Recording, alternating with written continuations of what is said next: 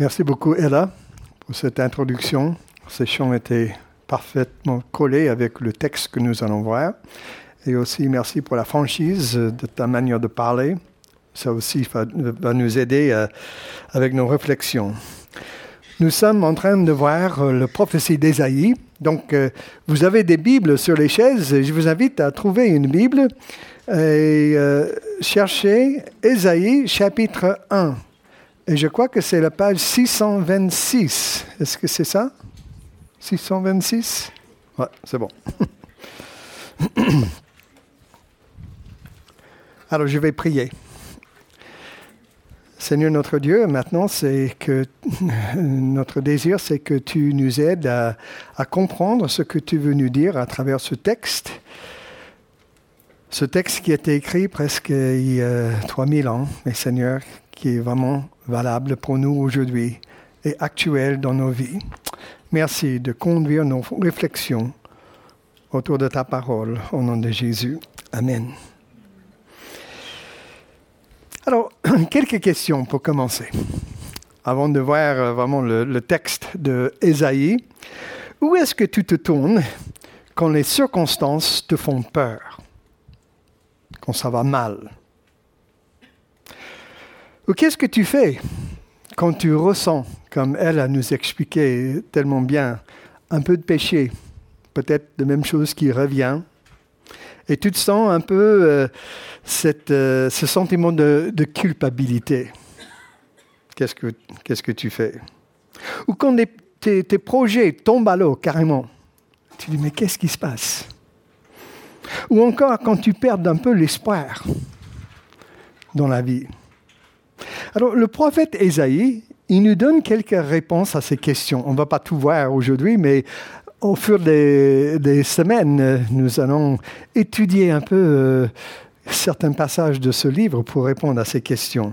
Ésaïe, le prophète, a, a proclamé au peuple de Juda, à la fin de ce livre, ces paroles Sois consolés soit consolé.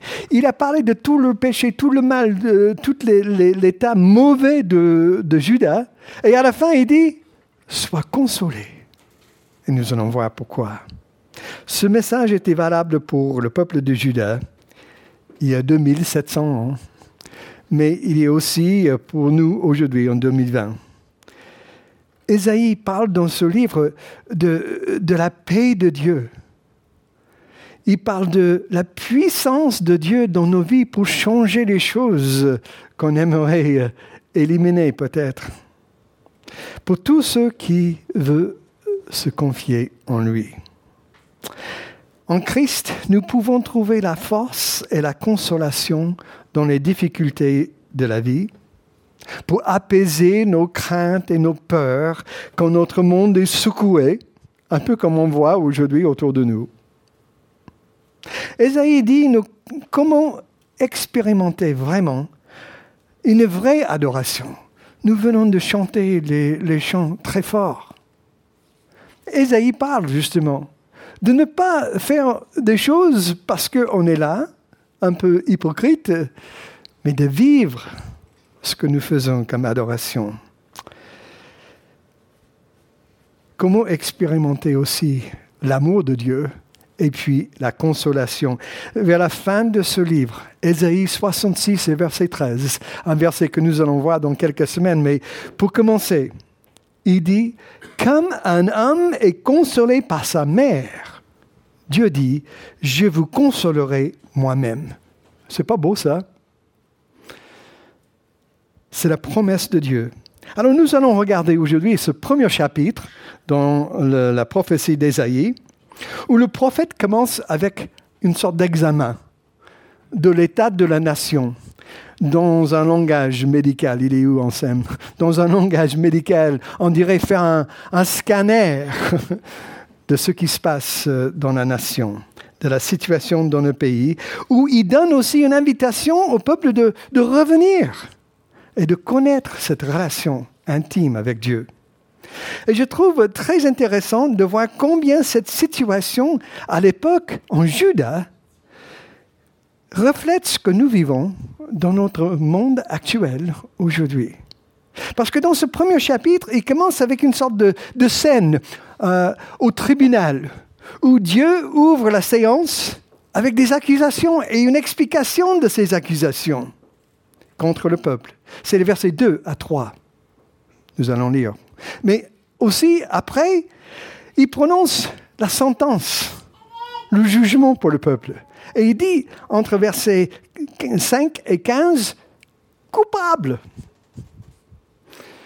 Mais il termine avec une possibilité pour le peuple de se repentir et de reconnaître le pardon de Dieu et un retour vers les choses qui comptent, une vie en paix avec Dieu. Alors regardez comment Dieu décrit leur état, leur péché, les péchés de son peuple. Et j'ai oublié, j'ai un truc que je vais utiliser. Alors, on va lire les versets 2 à 4, tout simplement. Et on voit comment Dieu parle de ses enfants. Et on voit que c'est vraiment les enfants corrompus. Est-ce que... Voilà. Lisons verset 2. Vous, les cieux, écoutez, toi, terre, tendre l'oreille. C'est l'Éternel qui parle. Voilà, Dieu va parler à, son, à son peuple. J'ai nourri des enfants, je les ai élevés, mais contre moi ils se sont révoltés. Le bœuf sait bien à qui il appartient, et l'âne connaît la mangeoire où le nourrit son maître. Israël ne veut rien savoir, et mon peuple ne comprend pas. Malheur à toi, nation coupable, peuple chargé de crimes, race de malfaiteurs, enfants corrompus. Vous avez abandonné l'Éternel, méprisé le Saint d'Israël, vous lui avez tourné le dos. Je trouve intéressant que Dieu compare, la, la nation aux animaux, aux bêtes, en disant que la nation n'avait même pas la connaissance et le respect pour Dieu que les animaux ont pour le maître. Est-ce qu'on connaît vraiment le Seigneur aujourd'hui? Est-ce que Jésus est vraiment mon maître en ce que je fais? Jusqu'à quel niveau est-ce que Jésus est Seigneur de ma vie, de ta vie? Parce qu'en fait, nous lui devons tout, n'est-ce pas? À celui qui s'est sacrifié à la croix pour nous. Il a pris notre place, il a payé la dette de nos péchés. Et il nous offre le pardon. On lui devons tout. Et puis sa parole s'est posée sur les chaises. Nous avons la parole de Dieu entre les mains. Mais est-ce qu'on connaît cette parole? Est-ce qu'on se laisse transformer par la parole de Dieu? Et l'Esprit de Dieu Est-ce qu'on vit avec une certaine soif de connaître Dieu dans sa parole de tous les jours? J'espère que le verset 4 ne peut pas s'appliquer à nous, à une autre Église au moins.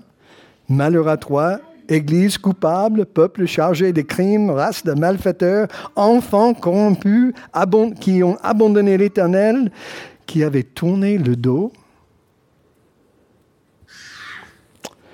Et puis, il continue avec des images et il dit, euh, voilà, à partir du verset 5, versets 5 et 6, il parle d'une victime couverte de blessures. Regardez verset, verset 5. Où vous frappez encore puisque vous persistez dans votre rébellion car déjà votre tête tout entière est malade, votre cœur est tout abattu. De la plante des pieds jusqu'à la tête, rien n'est en bon état. Ce ne sont que blessures, contusions et plaies vives qui ne sont ni nettoyées, ni bandées, ni soignées avec l'huile. C'est pas un très bon image, n'est-ce pas? Mais il, emploie le terme, verset 2 et verset 5, révolté, qui veut dire briser le contrat. Et c'est exactement ce qu'ils ont fait. Ce contrat qu'ils avaient avec Dieu. Cette alliance, ils l'ont brisée. D'un point de vue humain, c'était le contraire. Pour la nation, tout allait bien. De l'extérieur, bah, ils sont en bonne santé. Regarde la richesse qu'ils ont. Regarde tout ce qu'ils vivent. Mais du point de vue Dieu, la nation était comme une victime blessée et brisé, et les blessures étaient infectées au point où tout le corps était malade. J'aime bien l'image, c'est clair qu'il donne ici. Le responsable de l'époque n'était pas d'accord avec cette analyse. Eux, ils faisaient une façade. Mais le diagnostic du Seigneur était la vérité. La nation était malade moralement et spirituellement, et donc Dieu dit le jugement est inévitable. Troisième image, à partir du verset 7, c'est l'image d'un champ dévasté. Je vais dans l'autre sens.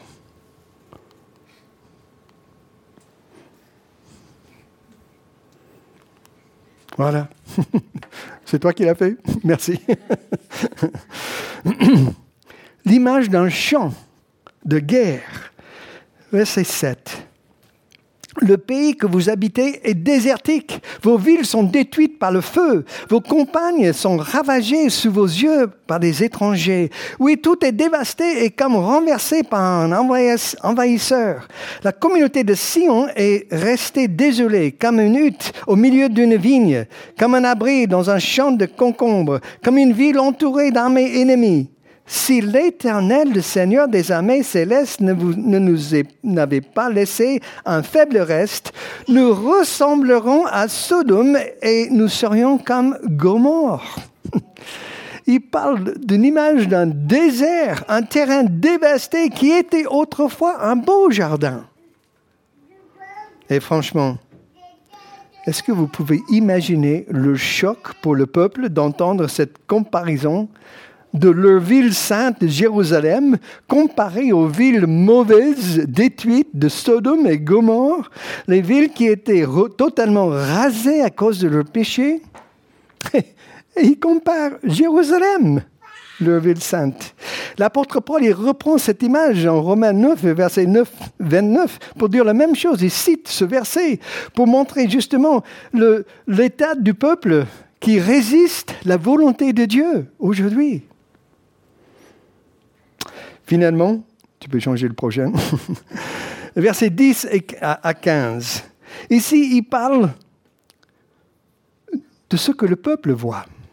Et ce qu'il voit est plutôt une autre image. Il se vantait comme religieux. Avec tout ce que Dieu voit, le peuple se voit comme religieux. Regardez verset 10. Vous les chefs de Sodome, écoutez bien ce que dit l'Éternel, vous peuple de Gomorre. Écoutez bien la loi de notre Dieu. Que que peuvent bien euh, me faire vos nombreux sacrifices, dit l'Éternel, car je suis rassasié des holocaustes de bélier et de la grâce des bêtes à l'engrais. Il dit, je ne prends pas plaisir au sacrifice des taureaux. Verset 11 et d'agneaux comme des boucs. Verset 12. Quand vous venez pour vous présenter devant moi, qui vous a demandé de fouler mes parvis Cessez de m'apporter d'inutiles offrandes. Arrêtez, stop. J'ai l'encens en horreur quant aux nouvelles lunes, aux sabbats et aux assemblées. Je ne veux plus ces rassemblements de culte de gens qui font le mal. Qui vos nouvelles lunes oui, vos nouvelles lunes, toutes vos fêtes, je les déteste. Elles sont un fardeau pour moi. Je, suis là de les supporter.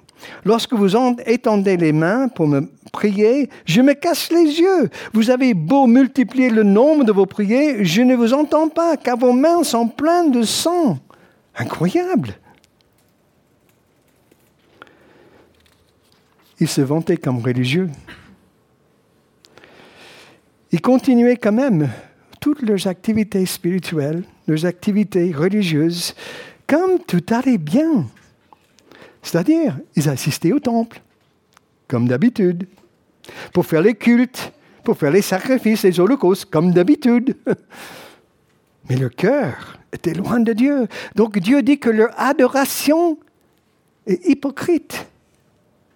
Les choses religieuses sont une repentance du cœur, même aujourd'hui sont dégoûtants pour Dieu.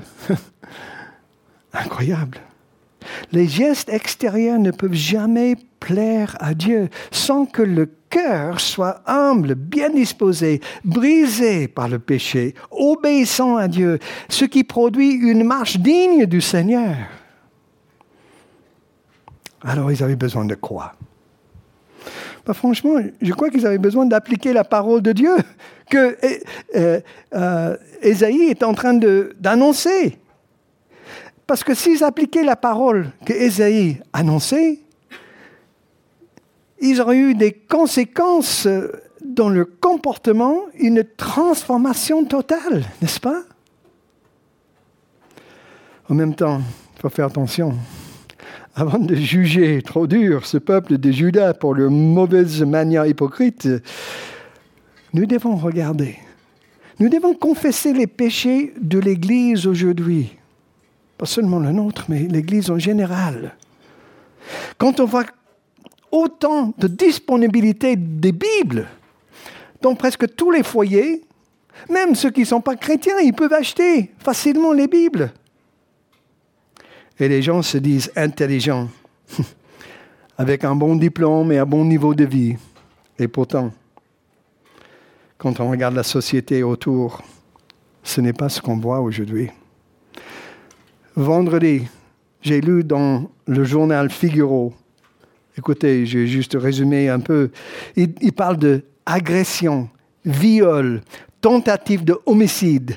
Et ils disent la délinquance a explosé en France en 2019. Le bilan est mauvais, même très mauvais. Les chiffres officiels des crimes et des délits témoignent d'une inquiétude de dégradation, notamment sur le plan de violence. Ça, c'est la France en 2019.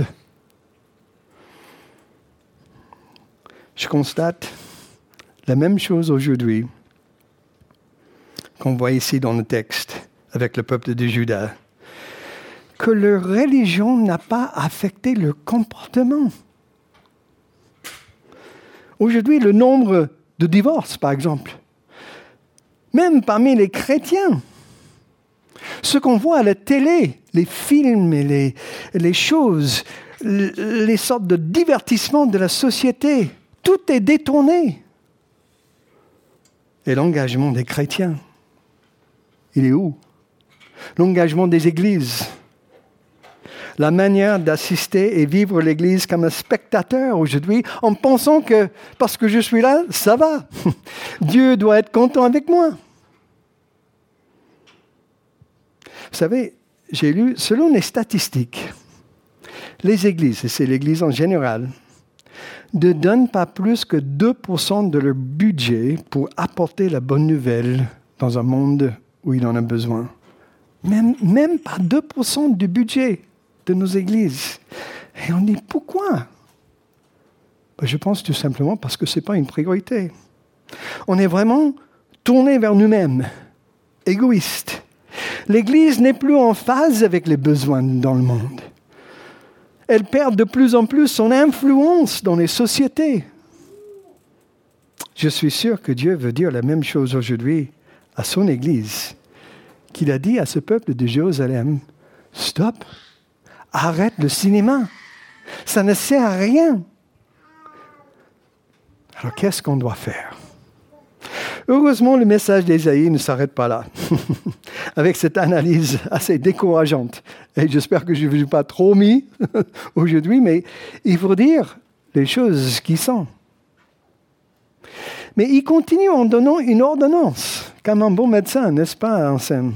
Il donne une ordonnance pour la maladie, pourquoi? Parce qu'il veut que le peuple, le peuple connaisse la justice, que le, le, peuple connaisse la bénédiction de Dieu et cette relation de Dieu dans leur vie. Verset 16 à 31. Regardez verset 16. Qu'est-ce qu'il donne comme solution? Verset 16. Lavez-vous donc, purifiez-vous, écartez de ma vue vos méchantes actions et cessez de faire le mal. Efforcez-vous de pratiquer le bien, d'agir avec droiture, assister l'opprimé, défendez le droit de l'orphelin, plaidez la cause de la veuve.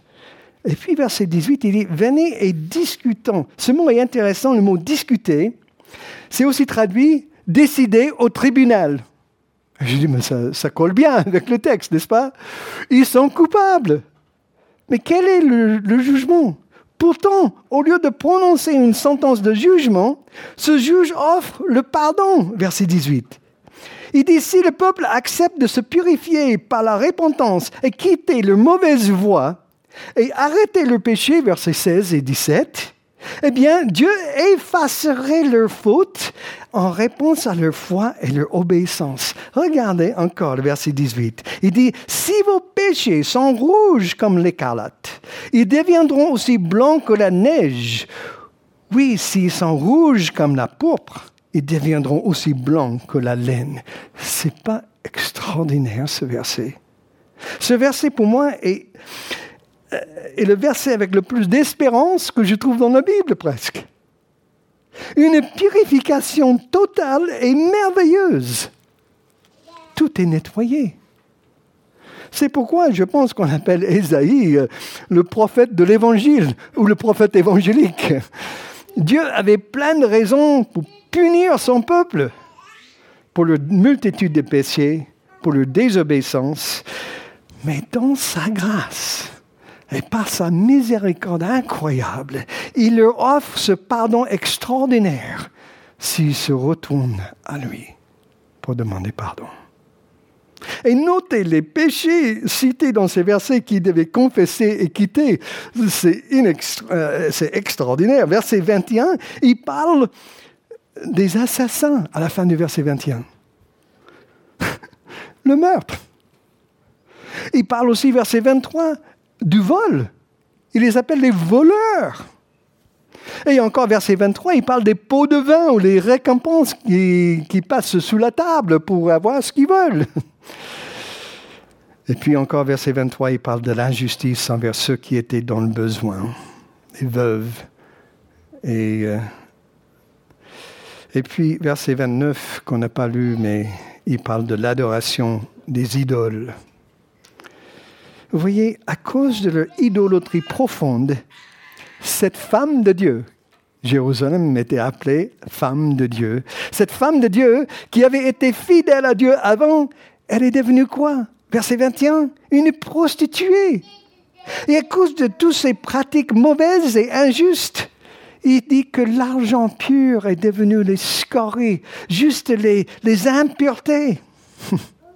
Et le pire, c'est que beaucoup des adorateurs au temple, des chefs, étaient les complices, verset 23.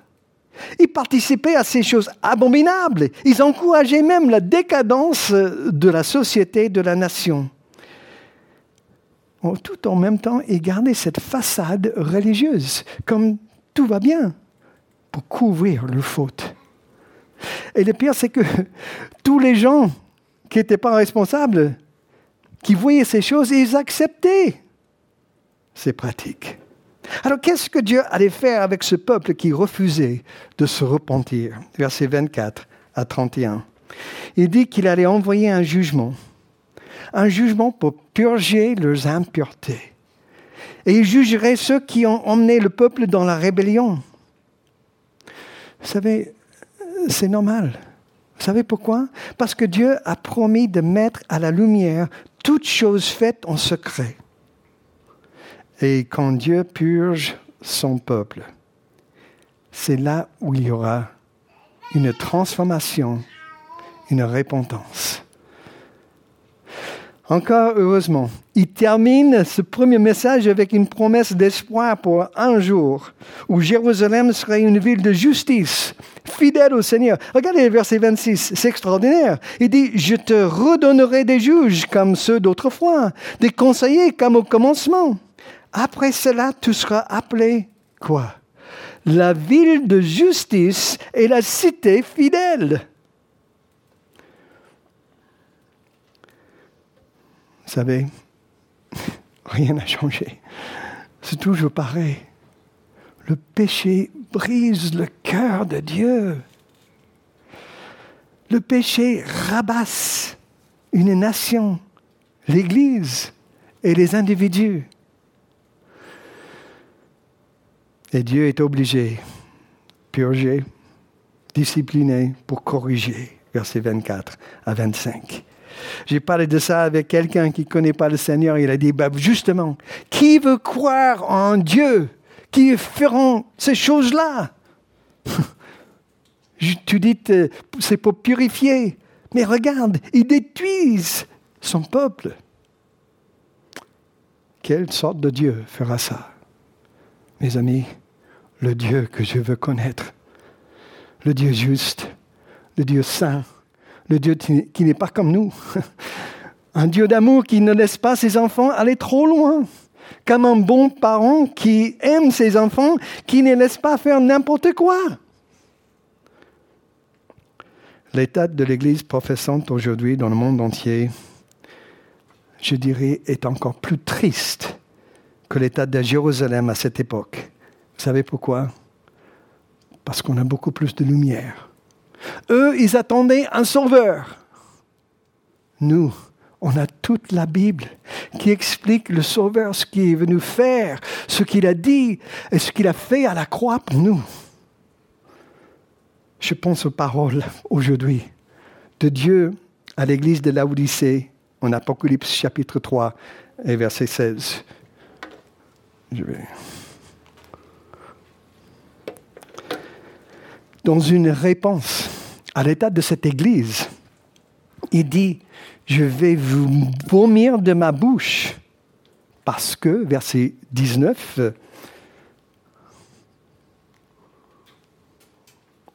Parce que verset 19, je reprends et je corrige ce que j'aime.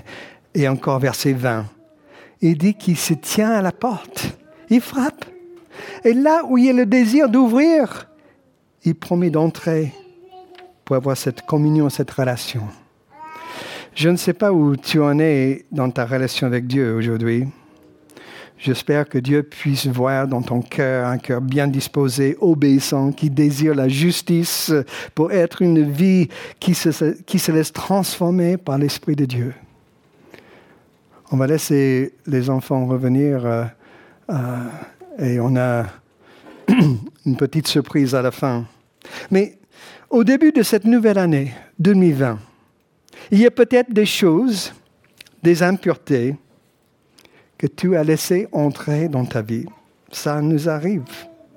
Mais ce sont des choses qui ne devraient pas euh, se trouver et avoir place dans le cœur. Peut-être tu as besoin de démarrer cette nouvelle année avec le conseil que Dieu donne au verset 16 pour ce peuple. Lavez-vous, purifiez-vous.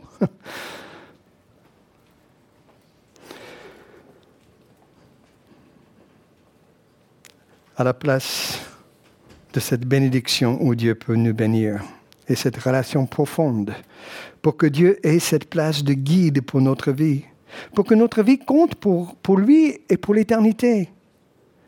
laquelle de ces images qu'on a vues euh, est une image du rivage? Laquelle de ces images est peut-être une image de ta vie?